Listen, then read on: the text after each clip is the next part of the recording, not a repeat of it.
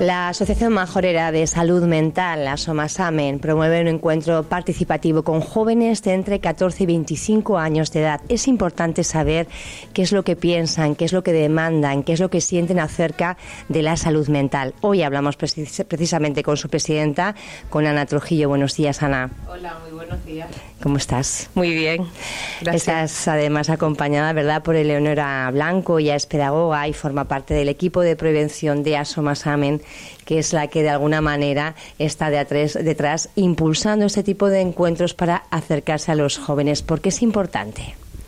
Hola, buenos días, Pía. Gracias por invitarnos y nada, comentar que el encuentro juvenil forma parte de la fase diagnóstico del proyecto que queremos realizar eh, para prevenir eh, problemas de salud mental en la población infanto-juvenil. Entonces, nos parece esencial poder conocer eh, la realidad que se encuentran los jóvenes con las problemáticas de salud mental, qué necesidades pueden ellos detectar y, sobre todo, qué les gustaría tratar en esta materia. Tienen un primer encuentro el 20 de junio a las 5 de la tarde en la calle San Roque. Exacto. Y es para los jóvenes de la zona centro-sur, pero también hay otro encuentro, ¿verdad? Eh, programado. Hay otro en el sur. Exactamente, o sea, el encuentro del 20 de junio a las 5 es para la población eh, juvenil norte-centro. Vale, y luego en el sur tenemos previsto todavía por confirmar, lo colgaremos en las redes, en el Instagram y Facebook de Asomasamen, eh, un encuentro en la Casa de la Cultura de Tuineje a las 5 para los jóvenes del sur. Bueno, pues eh, ahí tienen la información, pero queremos ahondar en por qué se hace y la, la, importancia de hacer este, este protocolo y este diagnóstico de cuál es la situación. Yo no sé si nos puedes dar datos, quizá, Eleonora. Eh, sí que hemos conocido recientemente la decisión del Gobierno de España de activar ese 024, el número de atención al suicidio para tanto personas pues que estén en un momento que lo estén pasando mal y, quieran echar mano, necesitan alguien que les escuche al otro lado, también familiares, amigos que no sepan qué hacer ante una determinada situación. Es importante repetir ese 024, ¿verdad? Pero sí me gustaría, Eleonora, que nos dieras un poco datos eh, de cómo está la juventud eh, ahora mismo y sobre todo después de ese COVID, de esa pandemia que tantísimo ha impactado entre los jóvenes. Eh, pues sí, pues mira, ahora mismo en la fase diagnóstico que estamos realizando, quería también señalar el equipito que formamos, que son dos educadoras sociales, mi compañera Sara y mi compañera Yamilei, y eh, nuestra compañera Miriam, que es la pedagoga. Eh, comenzamos la andadura de este proyecto eh, la semana pasada, por ejemplo, cuando tuvimos eh, la reunión con diferentes profesionales que intervienen con la población infanto-juvenil y con las familias.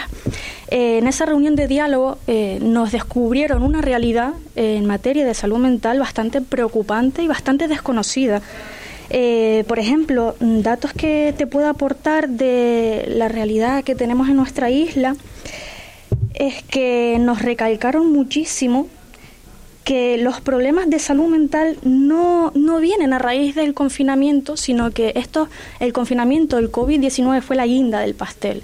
Sin embargo, la salud mental se lleva, los problemas de salud mental se llevan arrastrando desde antes del COVID. Se han acentuado, pero es una cosa que lleva atrás en el tiempo sin, sin un tratamiento y, y, lo que nos han contado es bastante preocupante. Por ejemplo, en las primeras etapas educativas, infantil, primeros años de escolarización de primaria, los niños post pandemia que han eh, ido al colegio se han visto que han tenido muchísimos problemas en cuanto a gestión emocional, en cuanto a habilidades sociales, al cerrar los parques, al, al cerrarle las oportunidades de socialización, se han visto con numerosos problemas de interacción con los niños, con el profesorado. Las familias nos han recalcado eh, con gran ímpetu el problema de las familias, que es importante intervenir con la población infanto-juvenil, pero es igual de importante intervenir con las familias. Decías eh, datos preocupantes. Yo creo que dibujas, bueno, pues un escenario bastante, bastante complicado y también desconocido. ¿Cuáles son los datos? Yo no sé, claro, cuando hablamos de de falta de habilidad o de poca gestión emocional o de problemas que se puedan dar en ciertas tensiones, pero claro, esto tiene un exponente muy claro, ¿no? El, el último término que puede ser, por ejemplo, el suicidio. Exactamente. Hablamos muy poco del suicidio. Eh, es verdad que en los protocolos eh, siempre se opta por que los medios de comunicación no empleemos esa palabra y digamos alguien se precipitó al vacío, eh, alguien se quitó la vida. Entonces es verdad que quizás necesitamos también los medios de comunicación que los profesionales nos den unas pautas para decir bueno hay que hablar de suicidio. Está habiendo mucho suicidio en Fuerteventura. Se están suicidando jóvenes. Me dices que sí, Eleonora, no sé si nos puedes dar datos. Eh, eh, hablamos de esa realidad desconocida. Mira, en cuanto a datos más cuantitativos, eh, cabe destacar que según el Colegio Oficial de Psicólogos de Madrid, me parece muy, muy importante recalcar que las tentativas de suicidio y autolesión en la población infanto-juvenil han aumentado un 250% durante la pandemia, muy preocupante. Y según el INE, por ejemplo, eh, han sacado el dato de que en 2020 hubieron 3.941 casos de suicidio, de los cuales 300 tenían entre 14 y 29 años. Em, en esta primera fase de diagnóstico con los profesionales con los que hemos podido contar, nos han recalcado el hecho de la necesidad de una formación básica de cómo tratar eh, en cuanto a profesorado y profesionales, el tema de que venga un alumno o una alumna y les digan, pues, profe, me he autolesionado o profe, ha fallecido un familiar mío. Hay muchísimas carencias en cuanto al trato de la gestión de emociones y habilidades sociales para poder eh, tratar estas problemáticas. Y los alumnos y alumnas y los jóvenes lo piden a gritos, el trato del duelo, el trato de, del suicidio y que está bastante candente, sobre todo a raíz de la pandemia. Datos no nos puedes dar, por ejemplo, en Fuerteventura. En Fuerteventura no, no, numéricos no, todavía no estamos todavía desarrollando eh, esa fase de diagnóstico. Ana, llevas muchísimos, muchísimos años eh, luchando precisamente porque eh, se hable de salud mental, que se hable también de la gestión emocional y de la, de la importancia de introducir todo eso en los centros educativos y hablar de prevención, ¿no? ¿Cuánto se puede hacer? por qué es importante realizar este diagnóstico y establecer un, protocolo también de prevención. Es súper importante porque, tal como hemos escuchado, em, es algo cotidiano, es algo que vivimos desde que nos levantamos hasta que nos acostamos y no le damos importancia o vemos em, la salud mental como algo que es un trastorno, es una patología que llegó y nos damos cuenta que no, es decir, eh, es algo mm, muy holístico, em, tenemos que estar tanto las familias como la sociedad, los amigos, todos eh, en comprender que la salud mental es cosa de todos, que no es mm, de un profesional que pone un diagnóstico y una medicación, que la medicación es para el momento oportuno, pero no para toda una vida, pero el aprendizaje de tener una buena salud mental sí es para todos. Entonces, em, ha, comenzado con niños de infantil, Desde ahí ya se va viendo. Cuando em, nosotros como adultos eh, vemos eh, una inquietud en un, en un bebé, en un niño que empieza y eh, en lugar de prestarle atención, de estar con él, de acompañarle, pues nosotros vamos a nuestra bola a, a, pasárnoslo bien y le entretenemos a lo mejor con un móvil, que ese móvil lo que le está creando es una ansiedad superior a lo que es de su edad, ¿no? Y nosotros lo vemos como normal no le estamos dando importancia a eso. Luego, las emociones. Un niño es pura emoción.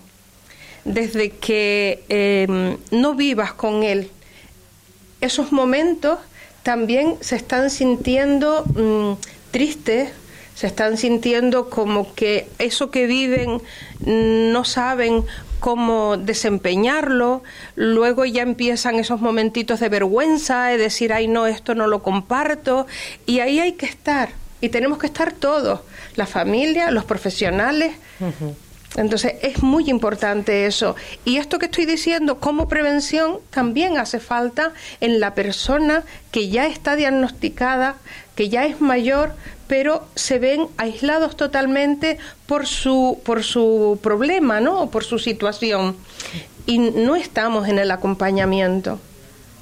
Sin embargo, antes comentaba eh, con Leonora antes el, el tema del cáncer mm, y por, porque es una también eh, una patología que nos toca muchísima gente el cariño que se le coge cuando una persona lo padece, no te preocupes, estamos contigo, te acompañamos. Con la salud mental eso no pasa y entonces este, este mm, equipo multidisciplinar que hemos creado gracias a una subvención que viene del Parlamento de Canarias, la cual nos encantaría que continuaran apoyándonos cuatro o cinco años para que esto de verdad en la isla se note y se vea y el resultado venga a todas las familias.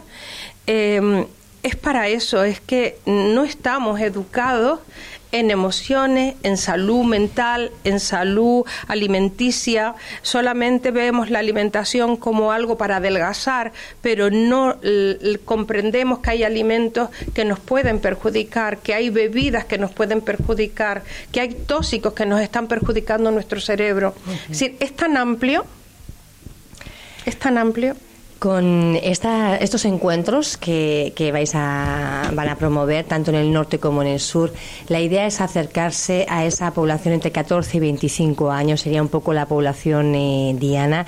Hagan un llamamiento para que bien ellos o quizá bueno sus familias les animen a participar, porque es importante conocer de primera mano qué es lo que están sintiendo y cómo están percibiendo todo esto de lo que estamos hablando. Efectivamente, esa es eh, nuestra absoluta finalidad, acercarnos a la población.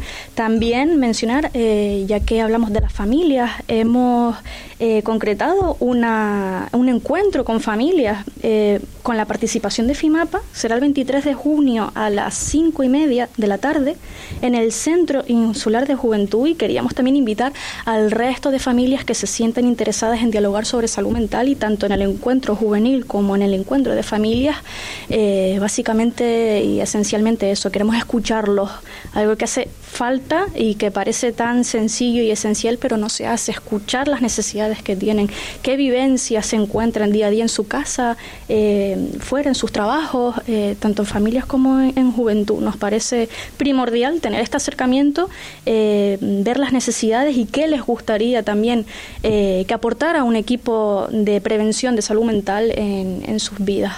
Vemos esencial esta parte para poder desarrollar luego el proyecto que se lleve a la práctica. En Asomasamen no paran, Ana. Bueno, esto llevamos años queriendo tenerlo, ahora estamos felices de que ya se esté realizando. Eh, lo vemos como muy, muy importante, eh, el, conocimiento, el que nos expliquen em, qué molestias tienen eh, para poder ofrecer eso que necesitan, ¿no? Porque mm, nosotros ideas tenemos muchas, pero a lo mejor no llegamos a, esa necesidad. Por eso es tan importante que en estos encuentros vengan.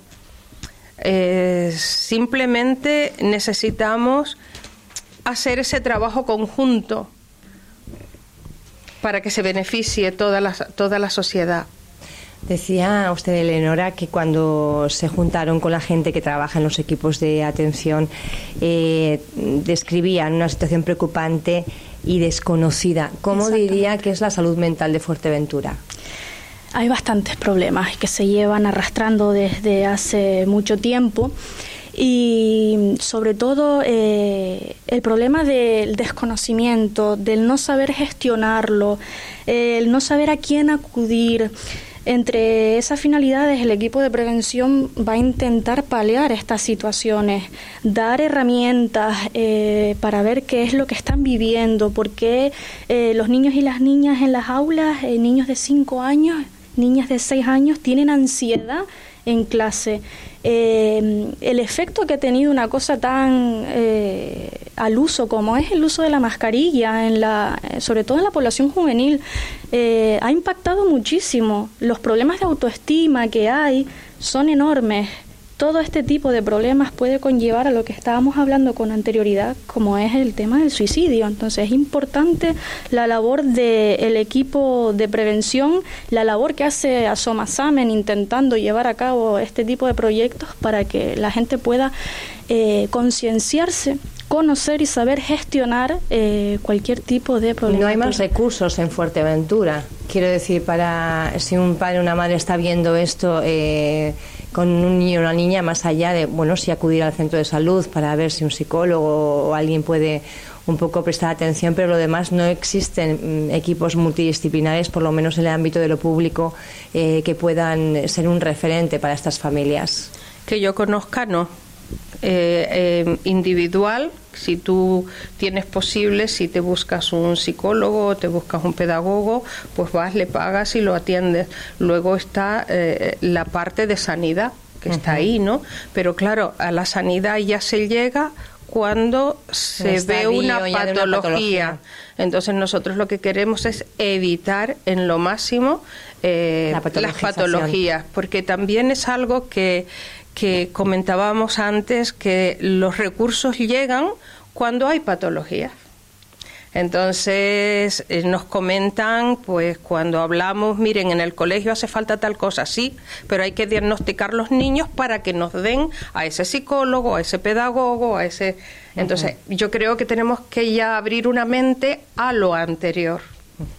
Bueno, pues para eso está trabajando este equipo multidisciplinar eh, formado por dos pedagogas, dos educadoras, dos sociales. educadoras sociales y que están trabajando desde Asomasamen y pidiendo a las familias y a los jóvenes que se involucren. Lo primero es participar en estos encuentros con la población juvenil para a partir de ahí pues seguir caminando. Eleonora, Ana, eh, un mensaje a estas familias para que acudan estos jóvenes. Pues que es importante que, que nos den su, su punto de vista en aquello que están viviendo para poderles ofrecer lo que necesitan y que acudan, porque es una oportunidad para nosotros como asociación y para ellos. Efectivamente, queremos y tenemos la necesidad de escucharlos, queremos dialogar y queremos que de manera constructiva y conjunta eh, crear este proyecto tan esencial para la prevención en problemáticas con salud mental un proyecto más de Asoma Samen, la Asociación Majoría de Salud Mental, que siempre está velando por esa parte de la salud a la que prestamos quizá menos atención y que es determinante al final a la hora de experimentar la vida de una u otra manera. Gracias por estar con nosotros en esta mañana de lunes aquí en Radio Insular. Y a mis compañeros también, todos preparados. Eh, por ahí anda Francho Morales. Buenos días, buen lunes. Álvaro Veiga también preparado por ahí, alguno más que se me escapa. Feliz lunes para todos y todas. Mañana vuelvo a la misma hora y les dejo, como siempre, la mejor compañía. Vale, gracias. Vuelvo a escuchar esta entrevista en radioinsular.es.